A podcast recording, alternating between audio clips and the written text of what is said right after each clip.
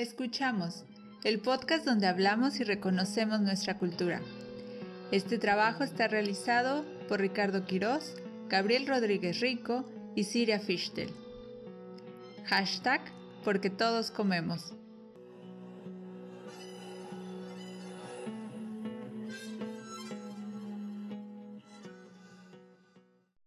Hola a todos, bienvenidos hoy a nuestro podcast Escuchamos. Hoy nos encontramos Siria Fichtel y Ricardo Quiroz y vamos a hablar un poco sobre la cultura purépecha. Hola Siria, ¿cómo estás?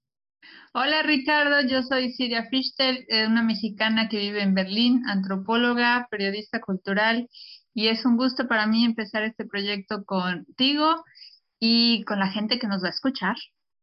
Claro, porque vamos a estar hablando mucho sobre eh, costumbres mexicanas, eh, platillos, vamos a estar hablando también de lugares donde pueden, donde pueden ir los extranjeros a conocer. En sí, todo lo bonito de México va a estar aquí. Sí. Y pues comencemos. Que, como hay, que, hay que decir primeramente, eh, pues hablar con que vamos a hablar de los purépechas. ¿Qué son, cuál, quiénes son los purépechas? Sí, más o menos explicando la idea del podcast, em, en cada episodio vamos a hablar sobre algún tema relacionado con alguna costumbre, una tradición o un platillo y de México y pues lo podemos relacionar con algunas otras culturas del mundo. Hoy, el, número uno, em, vamos a hablar eh, de los purépechas, el capítulo o episodio número uno, y ellos son uno de los 68 grupos eh, indígenas que originarios eh, que viven en México. Fíjate que estuve checando que es una comunidad bastante grande porque son, bueno, no cerca, son 200 mil habitantes.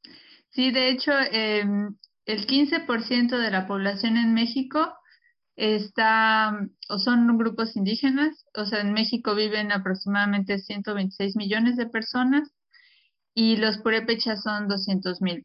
Ellos se ubican en el estado de Michoacán, que es la parte del centro del país, y están divididos en tres áreas, podría decirse, que es la zona lacustre y la meseta en la sierra, ¿no? Sí, de hecho te faltaría una. Son cuatro, pero regularmente son tres, porque la cuarta eh, era, o sea, ya estaba contemplada antes, ahorita ya no, está tanto, solamente eh, se, personifica en la bandera, pero en sí en realidad son tres, que justo es eh, la región de la Ciénega de Zacapu, que en Purépecha es Huatarisi, la región lacustre, que es Japúndaro, que aquí fue donde se, fue el centro del, del antiguo imperio. Y se, se, hizo en el lago porque creían los purépechas que era la puerta del cielo donde bajaban y subían los dioses. Qué interesante.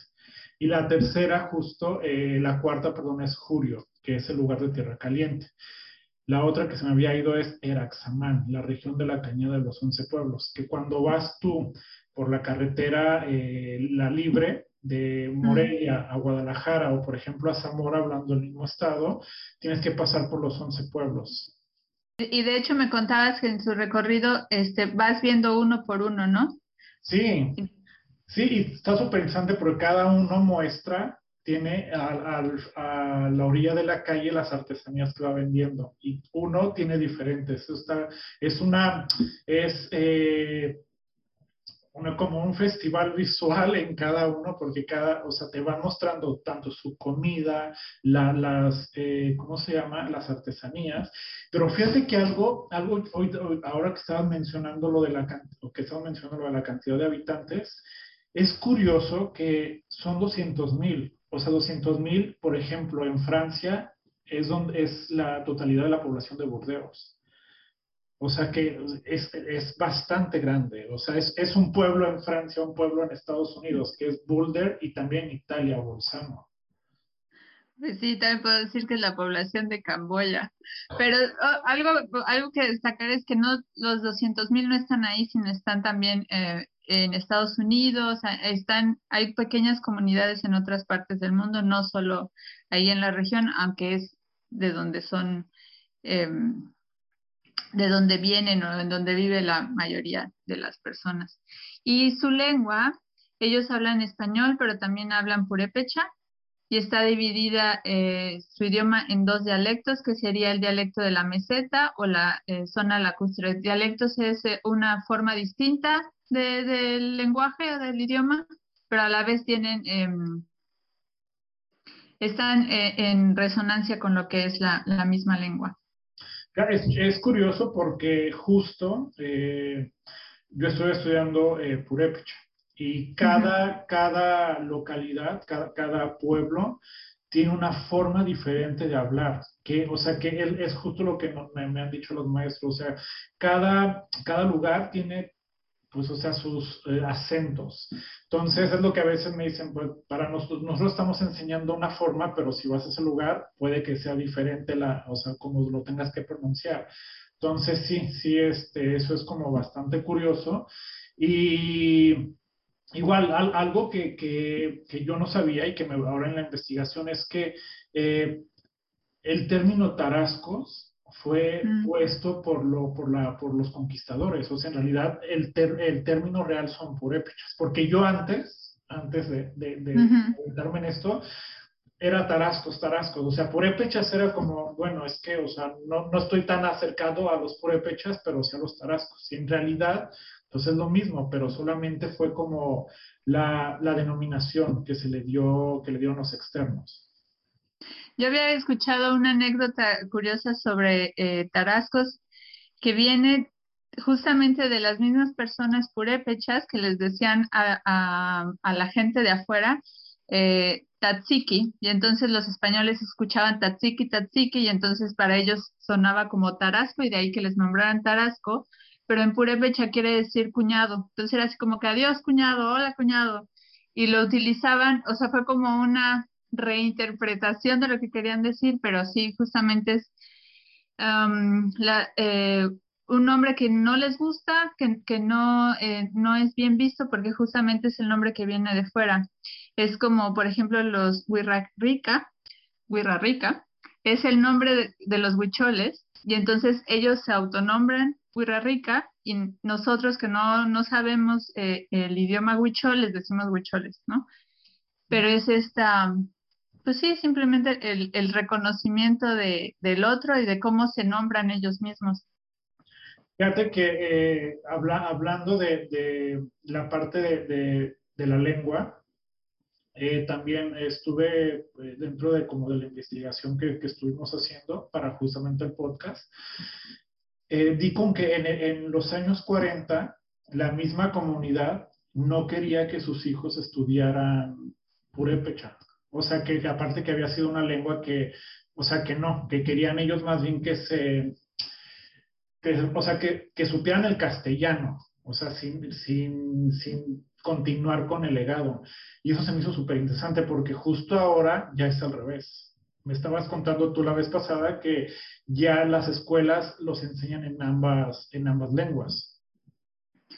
Ah, sí, hablar de, la educación indígena es eh, un tema muy complejo ya que cada estado tiene eh, políticas diferentes y, no podemos hablar de lo que pasó el año pasado. Entonces, eh, cada estado, por ejemplo, tiene diferentes modelos de educación indígena y hay unos estados en los que eh, la carga académica está en español y tienen una hora de, lengua indígena y hay otros estados que tienen, por ejemplo, la carga académica en la lengua de la localidad y una hora en, de español, ¿no? Para conocer y hay otras comunidades, por ejemplo, al norte de Veracruz, donde la gente, eh, su segunda lengua es el inglés, porque tienen relación, por ejemplo, con Estados Unidos o parte de la comunidad vive en Estados Unidos, y, y la tercera sería el español. Entonces, es, es, un tema muy complejo, pero sí hay eh, programas de educación y, y también es, creo que a partir de los 80 se empezó esta resurrección o, orgullo de, aprender la lengua, de ver que, sirve, que justamente un idioma es un mundo y es un mundo que no tenemos que olvidar, ¿no? Y también otra cosa, por ejemplo, en el sur de Veracruz que, hacen que siento que es muy lindo es que ellos hablan eh, un náhuatl em, y un tipo de náhuatl y algo que, se me hace muy interesante es que es la lengua materna y es la lengua que se habla en las casas y es la lengua que, se comunican con las abuelas y con las mamás, pero no es el idioma que se utiliza para eh, cuestiones, por ejemplo, burocráticas o para eh, las fiestas, para cuestiones externas. Entonces, para la escuela ellos estudian en español, hacen sus trámites, su, su acta de nacimiento, su, cartilla, etcétera, en español, pero la lengua eh, que utilizan en el cotidiano para, para comer, para cenar, para platicar, las historias de, de, vida o de su cotidiano es el náhuatl. Entonces, son, eh, son personas que deciden justamente vivir una vida bilingüe y está bien. Sí, de hecho, eh, creo que esa parte se me hace muy interesante porque al final eh, hay un mundo afuera que, que, o sea, que tiene reglas, o sea, que es, por ejemplo, eh, cuando nosotros que, vi, que somos mexicanos, que llegamos a un lugar que hablan un idioma diferente, tú en Berlín, yo en Estados Unidos y nuestro productor en Londres, que tú puedes hablar en tu casa español, pero los, los procesos burocráticos, todo tiene que ser en el idioma donde estás. Entonces, al final es captar el mundo, o sea, es parte de captar el mundo de afuera. Sí, y también creo que hay este, lenguas para ciertas cosas, que el inglés te sirve para, para describir ciertos aspectos que, que el alemán no funciona. Y, y sí, o sea, para, para cuestiones de, del corazón a mí me funciona el español, pues el que más utilizo. Y para los purépechas, el otro día estuve eh, leyendo unos, unos, unos poemas purépechas. Mm. Y sí dije, quiero aprender la lengua para saber escribir poemas. Qué cosas, o sea, qué cosas tan bellas. Pero bueno, nos vamos a un corte y seguimos regresando para hablar de los roles que tienen dentro de la familia.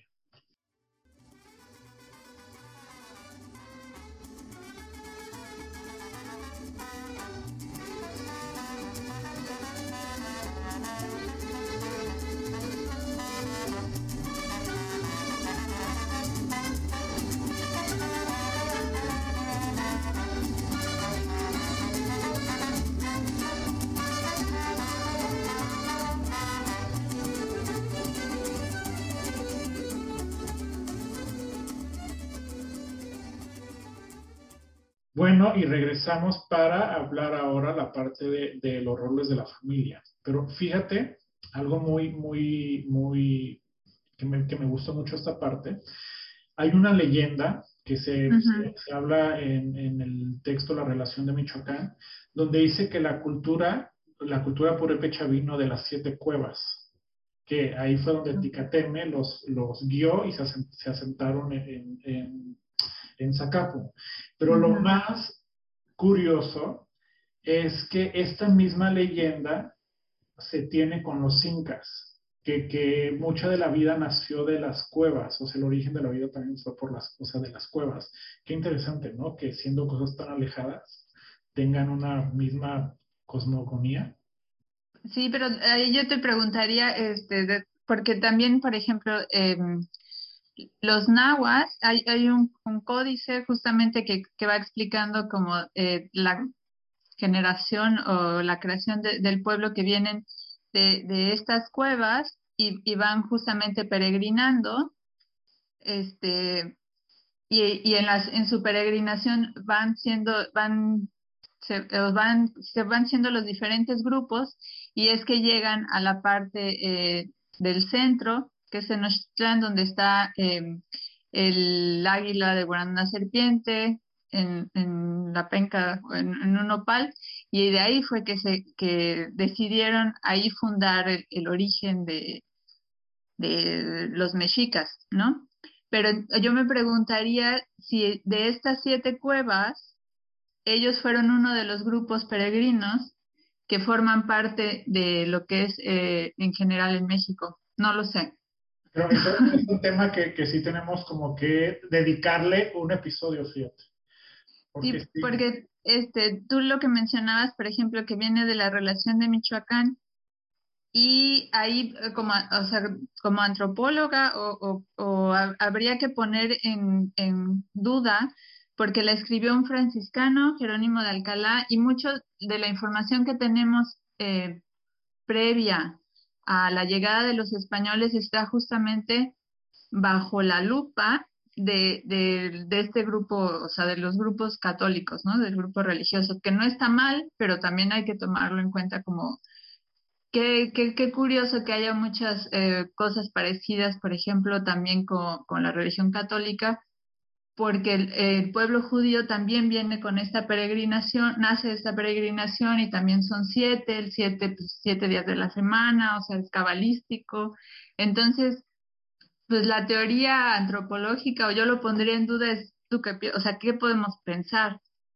O sea, es, es, sí es cierto que haya todas estas analogías entre diferentes culturas del mundo o es cierto de que todos estamos haciendo esta lectura católica occidental y a partir de ahí este, describimos otras culturas, por ejemplo, los purépechas. O sea, no lo sé, pero lo pongo así sobre la mesa. Wow, no, de hecho, o sea, ahorita me acabo, o sea, no había no había como hecho esa similitud, que es muy cierto lo del número 7, con, pues obviamente con el Génesis, con el, el Génesis de la Biblia. Es, es, o sea, claro, claro, o sea, me, me hace mucho match y, y sí, creo que nos han enseñado a ver el origen de la vida desde una creencia y no desde las diferentes eh, pues sí, o sea, como de los diferentes orígenes de las otras culturas que han existido, pero me encanta. Creo que sí tenemos que dedicarle a esto.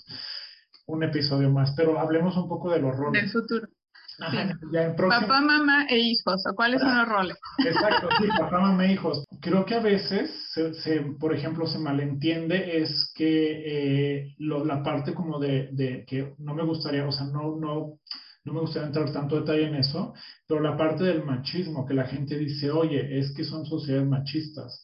Y aquí algo que se me hizo súper, súper bello fue que la mujer, o sea, los roles están muy definidos. El hombre provee, la mujer cuida la casa, cuida a la familia, pero ellos lo ven desde una parte que se me hizo muy interesante porque la mujer está asociada con el agua. Entonces, al estar asociada con el agua, ellas son las que llevan la fertilidad, la abundancia, las casas, que eso se me hace mucho más, en un rango más importante que en realidad lo que hace el hombre, porque el hombre al final lleva lo material y ella se encarga como de mantener toda la espiritualidad y toda esa parte. ¿Tú cómo lo ves? es complejo. Yo lo que, o sea, sí es cierto en cuanto a este, su, significado y sus costumbres, em, funcionan bajo otro ritmo. Yo, yo, lo pondría así. O sea, tienen unas necesidades distintas a las personas eh, que viven en la ciudad, tienen unos ritmos distintos y, de, de, ahí que responda a una lógica diferente. Pero Em, no, pero, y porque, por, ejemplo, eh, también las mujeres indígenas en las comunidades nahuas se ven como el fuego y el calor del hogar. Y entonces, por eso, ellas están, eh, tienen que, o están encargadas del fuego eh, en cuanto el fogón, ¿no? O sea, solo ellas pueden preparar la comida, etcétera, porque tienen esta relación. Pero, pero no sé, yo, yo, les preguntaría a las mujeres purépechas actualmente, ellas qué piensan. Porque eh, justo hace poco estaba escuchando una mujer en Oaxaca, ella, está, ella es zapoteca y, y, ella estaba diciendo, está bien eh, tener usos y costumbres y respetar como estas tradiciones eh, que tenemos, pero también tenemos que recordar que vivimos en un estado de derecho y tenemos educación y tenemos libertad. Entonces, eh, lo mejor, ella diría lo que decía, eh, es mejor poder decidir, ¿no? Entonces como mujeres no siempre estar en la casa, sino decidir si quiero estar en la casa o quiero estar afuera, ¿no? Si quiero estar en la cancha de, básquet de, la este, plaza principal del pueblo jugando, o si realmente quiero dedicarme a ir por la leña y prender el fogón. sería como, eh, yo, yo pondría esto, o sea, si tienen la decisión, eh, pues que mejor y, preguntarles a ellas cómo lo viven. Sí, de hecho, fíjate que no estaría mal invitar, tener una invitada, una de, de maestra de purépecha, que es una cocinera tradicional, Y maestra de Purépecha. Y maestra de Purépecha, y aparte, o sea, ella vive entre Morelia, que es ya una ciudad, y entre su, o sea, su lugar de origen. O sea, ella está conectada con ambas culturas. Y sí sería como muy interesante ver cómo una mujer, justo, justo lo que dices, cómo puede, puede jugar con estas dos partes. O sea, cómo decidir, eso se me hace, se me hace interesante. Entonces, eh, fíjate que algo que, también es, eh, los niños son, juegan un papel también muy importante dentro de, las fiestas o de la vida diaria, porque nos decían, hay muchas veces que en las fiestas de las ciudades eh, no llevan a niños, porque los niños estorban, o sea, los niños hacen mm. Y, acá no, o sea, los niños son parte, se les involucra desde chicos a los cantos, a que escuchen, para que justo vayan creciendo con, pues palpando en realidad como la, cultura que, que, de donde son. Sí, yo eso lo, eh, yo en México eh, sí, sí, fui educado un poco así, veía a los niños así de que no te muevas, no hagas, este, ten cuidado, estate quieto, eh, siempre como ese control y no dejar al niño jugar y ser niño. Y hay comunidades indígenas y, y, no indígenas o más rurales donde sí pueden jugar en el campo y, ensuciarse y salir y experimentar y ser niños simplemente. Y eso yo, yo lo vi muy, para mí fue un parte del show cultural al llegar a Berlín y ver que los niños son niños y los niños se ensucian y tienen un lugar especial en el transporte público y tienen un lugar especial, por ejemplo, en los parques. Y yo, yo lo veía y, pero es que se va a caer, pero es que le va a pasar, pero que dónde están los papás, ¿no? Con, con este, con, pues sí, con estas creencias que, me venían de, de, mi ciudad y de mi familia, y los veo acá y son niños y, y juegan y tienen como este papel, eh, pues en la familia, ¿no? En, su, en su comunidad y les permiten experimentar y, y, ser niños. Y algo que me gusta a mí mucho de las comunidades indígenas es eso que, o sea, tienen su lugar y los permiten jugar, o sea, les permiten jugar. Y, y algo importante también que yo veo, que tienen eh, obligaciones. Y, y aparte de jugar, pero también eh, hay ocasiones en que desde pequeños ya tienen justamente que trabajar o ya tienen justamente que hacer, hacerse cargo de las actividades eh, económicas y, o del mismo hogar, por ejemplo, recoger leña este, o ir por el agua, que ya no les permiten jugar o ya no les permite ir a la escuela. Entonces, eh, hay muchas, eh, no solo en México, sino también en Latinoamérica, los niños desde muy pequeños o, ya podríamos decir este, a, partir de los 10 años ya tienen responsabilidades mayores que otros niños en otras ciudades y en unos contextos distintos no, no tienen. Algo, perdón, algo muy relevante que, eh, o que me gusta eh, agregar es el hecho también que son parte de las canciones eh, de, la, de, las tradiciones y, y ellos este, aprenden eh, en lengua purépecha los cantos y en las fiestas o en las reuniones ellos también eh, son quienes cantan. Wow, eso sí, no, no, no lo había, no, no lo había como, como tomado en cuenta esa parte, fíjate. Bueno, aparte de las mujeres y, y, los grupos en general, pero sí es importante. Sí, porque fíjate que que va a ser otro tema que vamos a hablar en, en, en el Año Nuevo Purépecha. Ellos están mucho en las danzas, los niños. Y son, son los personifican igual que, eh, pues, o sea, como los adultos. Entonces, pero ese es otro tema. Algo, algo fíjate, Siria, que eh, también eh, creo que es, muy importante como, como mencionarlo, el rebozo, y justo hablando como de, las mujeres, eh, el rebozo que, eh, por si la gente no lo conoce, que nos escucha, no sabe lo que es un rebozo, es una pieza de tela que usan las mujeres para, sea, desde para cargar al bebé hasta para, para salir, eh, en algunos le llaman chales, o sea, para salir de fiesta. Y no es solamente, o sea, el rebozo es mucho más que una pieza de tela. por ejemplo, las, las mamás los usan para para cuidar a los hijos, para protegerlos, que nos estaban diciendo eh, la maestra de Purépecha, que los es como una forma de protección para las enfermedades culturales, como el mal de ojo, es como protegerlos. Y algo muy, o sea, que me llamó mucho la atención es que la niña que recibe, ya la, la jovencita que recibe, eh, que recibe, eh, ¿cómo se llama? Un rebozo es porque ya puede tener novio.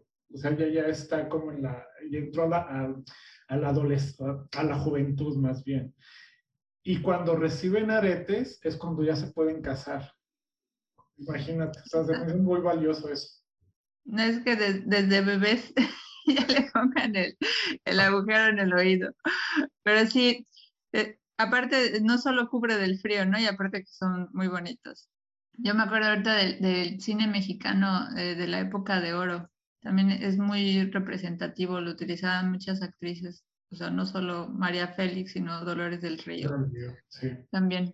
Sí, pero bueno. Pieza, es una pieza que, que, la gente usa, o sea, los purépechas usan para los festivales, para los rituales, o sea, es algo de, de honor. Entonces, regalarle a alguien un rebozo hecho por, por artesanos purépechas o, o depende de la comunidad, o sea, es un regalo muy preciado. Sí, yo en, en Pascua espero que sigan, hay una rebocería tradicional y justamente tenían el, el, eso fue hace cinco años, tenían el problema que, que no tenían quien aprendiera y ellos ya, ya, o sea, estaban buscando a alguien eh, para, para continuar con, con, esa tradición porque no tenían quien, quien aprendiera. Esperemos que hayan encontrado a alguien y que continúe esa rebocería. Y pues bueno, llegamos al final. Y muchísimas gracias. Disfrutamos mucho hablar de, de ese tema de los purépechas. Somos, somos eh, personas que salieron de Morelia. Entonces tenemos como muy, no, nos sentimos muy conectados con, con, con ese tema. Y la siguiente los esperamos para hablar de el Año Nuevo Purépecha, que recién acaba de pasar. Entonces vamos a hablar de muchas cosas más. Sí, muchísimas gracias por escucharnos. Fue un gusto platicar contigo, Ricardo, y poder hablar de estos temas. Se extraña. Entonces nos vemos, nos, escuchamos. nos vemos, síganos en nuestras redes sociales. Siria, ¿cuáles son tus redes? Sí, este, sigan mis redes sociales e interculturales. Pondremos los links. Sí, y yo me dicen ricas, entonces nos vemos pronto en la siguiente emisión. Cuídense, ni para allá.